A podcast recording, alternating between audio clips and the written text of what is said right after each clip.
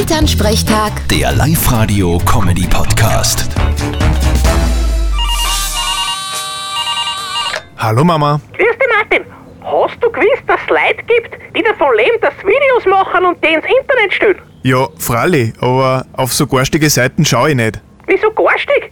Da gibt's welche, die filmen sich beim Kochen, reden ein wenig dabei und die schauen sich Millionen Leute an. Ach so, du meinst quasi Foodblogger. Ja, wann was garstig klingt, dann das.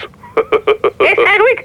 Du, wie wird man denn sowas und was braucht man denn da? Das kann jeder werden. Da brauchst nur Kamera und einen YouTube-Kanal. Ja, weil nachdem ich gehört hab, was die teilweise verdienen, hab ich mir gedacht, das konnte ich auch machen. Weil den Blödsinn, was die da kochen, das bringe ich auch lang noch zusammen. Du brauchst aber nur einen Namen, den sich jeder merkt. Ja, ich hab mir gedacht, ich nenn's Mamas Gaumenfalten. Gäh, das ist ja voll fad.